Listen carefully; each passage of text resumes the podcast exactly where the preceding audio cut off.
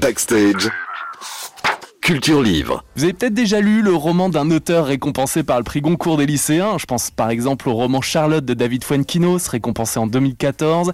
Il y a Petit Pays aussi de Gaël Faye deux ans après, ou Les choses humaines de Karine Thuil en 2019. En fait, chaque année, une cinquantaine de classes de lycéens de 15 à 18 ans se penchent sur la quinzaine de romans de la sélection. Alors, qui remportera le prix cette année? Réponse jeudi, encore un peu de patience, mais aujourd'hui, les jeunes délégués de la région nord-ouest se sont réunis à Rennes à la Chope, comme ceux de la région sud-ouest à Nantes, à l'Hôtel de France. Ils viennent juste de délibérer à huis clos et ont dévoilé la liste des finalistes du prix Goncourt des lycéens, parmi lesquels se trouve donc la future lauréate ou le futur lauréat 2022.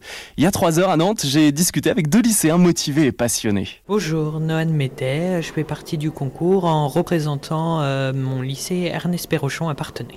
Bonjour, je m'appelle Julie Collard, je représente le lycée Duplessis-Mornay à Saumur. Comment est-ce qu'on fait pour devenir membre du jury du prix Goncourt des lycéens? C'est par euh, une élection faite au sein de notre classe qui euh, participe au concours. On se présente et euh, la classe décide en fonction de nos avantages et nos inconvénients euh, pour représenter les livres. Il faut avoir lu un minimum de livres. Je sais que moi j'en ai lu 15 sur toute la sélection et il y en avait 15.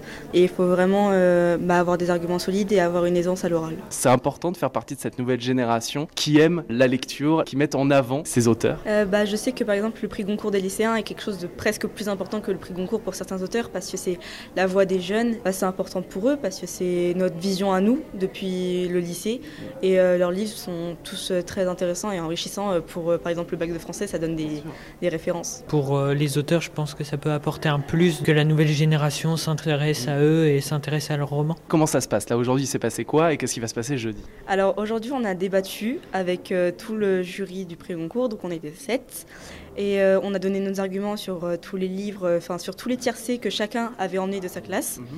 Et euh, après, on a voté euh, sur un tiercé qui a été annoncé euh, juste avant. On a voté pour deux délégués. Et les deux délégués iront à Rennes pour débattre, puis après iront à Paris pour les nationales. Alors qui sera la future lauréate ou le futur lauréat du prix Goncourt des lycéens 2022 Réponse ce jeudi le 24 novembre et d'ici là, les listes des finalistes sont sur le site éducation.gouv.fr. 19h20h sur It West.